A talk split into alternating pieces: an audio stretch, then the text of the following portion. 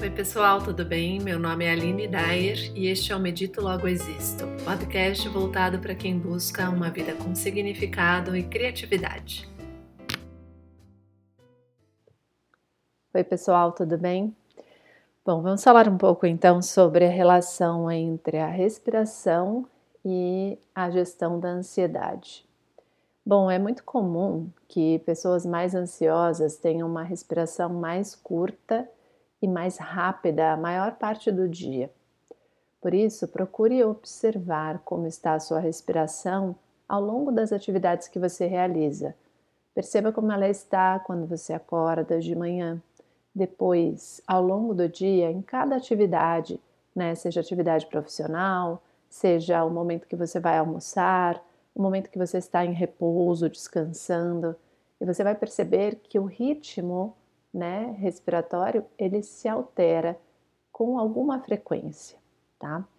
E se você tem um padrão de ao longo do dia, independentemente da atividade, ter uma respiração mais curta, mais superficial, você provavelmente tem um padrão um pouco mais ansioso ou até mesmo está alimentando esse padrão ansioso com essa respiração mais curta e superficial. Por isso, é, o importante é que nós consigamos identificar, obviamente, quem é ansioso normalmente sabe que é ansioso, independentemente de como está a respiração, mas a nossa ideia é treinar a respiração para usá-la a nosso favor. Então, da mesma forma que o nosso, as nossas emoções adquirem um determinado padrão e ele é reforçado pelo ritmo respiratório, também podemos mudar o ritmo respiratório e influenciar positivamente uma alteração de estado de humor ou de estado emocional. Por isso, é, quando nós falamos de gestão da ansiedade, nós estamos falando da nossa habilidade de identificar quando nós tendemos a estar mais ansiosos ou quando realmente já estamos, né? Às vezes isso é algo que já virou tão comum que não existem muitos momentos em que você está fora desse padrão de ansiedade. É lógico que nenhuma dessas técnicas que nós vamos conversar hoje, elas substituem, por exemplo, um acompanhamento profissional de uma pessoa, um terapeuta, alguém que realmente possa te ajudar caso isso seja muito extremo para você, tá? Se você tem momentos de ansiedade eventuais, com certeza esses exercícios já vão prover um bom resultado no sentido de amenizar, atenuar ou até usar essa ansiedade a seu favor. Então, a primeira, primeira dica que eu vou dar é você é, pausar alguns momentos do dia, se possível, pelo menos duas pausas uma no período da manhã, uma à tarde ou tarde e noite, para que você faça respirações mais lentas e mais profundas. Um treinamento respiratório diário, frequente, obviamente vai ter um efeito ainda mais significativo. E aí você pode tanto pegar algumas é, faixas que nós temos aqui mesmo no meu podcast com treinamentos respiratórios, ou se você quiser uma orientação de como começar esse treinamento, também pode me escrever, tá? Ou comentar aqui. Então, vamos a eles, né? Primeiramente, respirar mais profundamente. Então, soltar o ar contraindo o abdômen ao máximo para exalar o ar residual. Se você ainda não tiver certeza de que está exalando tudo, fazer uma leve sucção, tentando trazer o, o seu abdômen e o diafragma na direção das costelas, tá? Para cima. A ideia é que você respire o tempo todo pelas narinas. Algumas pessoas têm mais dificuldade por uma obstrução contínua, por alergias, enfim, mas de qualquer forma, a recomendação é que você faça respirações mais profundas, tanto para encher os pulmões quanto para esvaziar.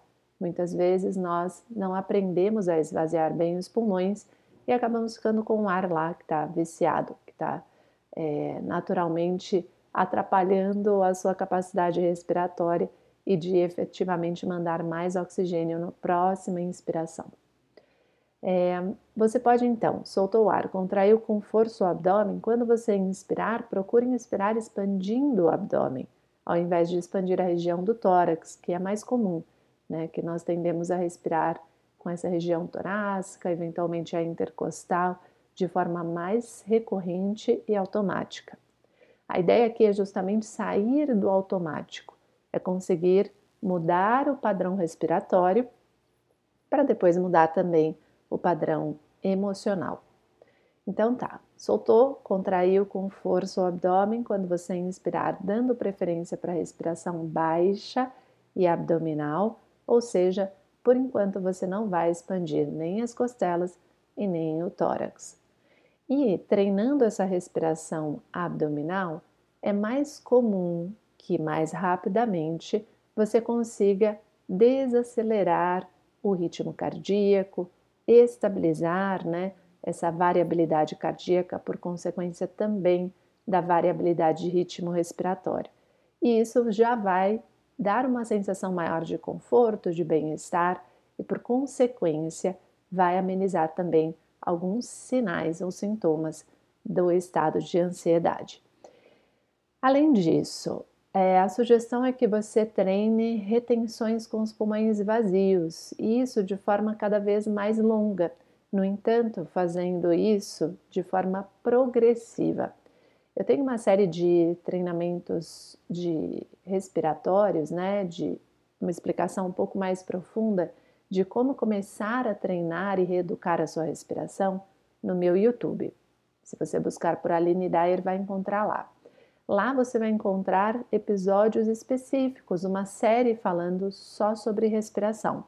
E assim, com o tempo e aplicando aquelas técnicas, você vai ser capaz de ampliar a sua capacidade pulmonar a tal ponto de conforto que também consiga aumentar o tempo com os pulmões vazios.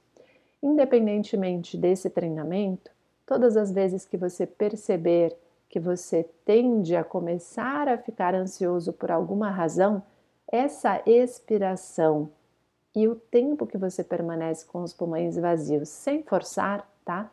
Não é para gerar aceleração cardíaca, não é para gerar cansaço e nem tensão muscular.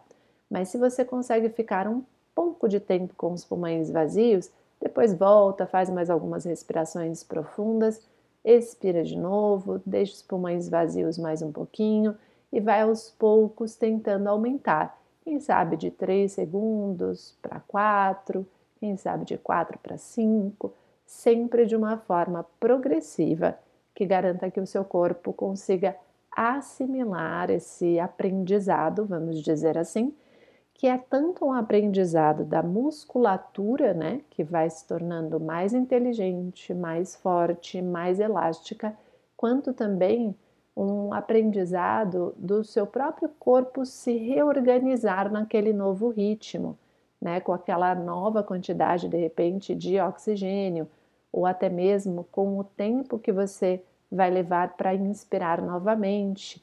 Então, tudo isso vai fazendo com que o seu corpo vá se regulando para que essa respiração pausada, mais lenta, ela se torne também confortável a ponto de gerar esses efeitos positivos no seu padrão emocional, vamos dizer assim. Então, essas duas coisas, treinar a sua capacidade pulmonar, tornar a sua respiração mais profunda e com o tempo ir aumentando o quanto você consegue ficar com os pulmões vazios e, especialmente, nesses momentos que você percebe que há uma oscilação natural, a respiração tende a ficar mais acelerada quando nós ficamos ansiosos, a nossa mente tende a ficar com um volume maior de pensamentos aleatórios, fazemos associações sem controle, começamos a ter a sensação de perda de controle e esse trazer a atenção para a respiração e colocar em prática um exercício respiratório com pausas, com profundidade, mais lento, já vai gerar para você uma capacidade de lidar melhor com as circunstâncias, com as suas sensações e ao mesmo tempo ter mais clareza para conseguir tomar a decisão certa naquele momento. Tá bem? Bom, é isso por hoje. Espero vocês no próximo episódio. Um abraço.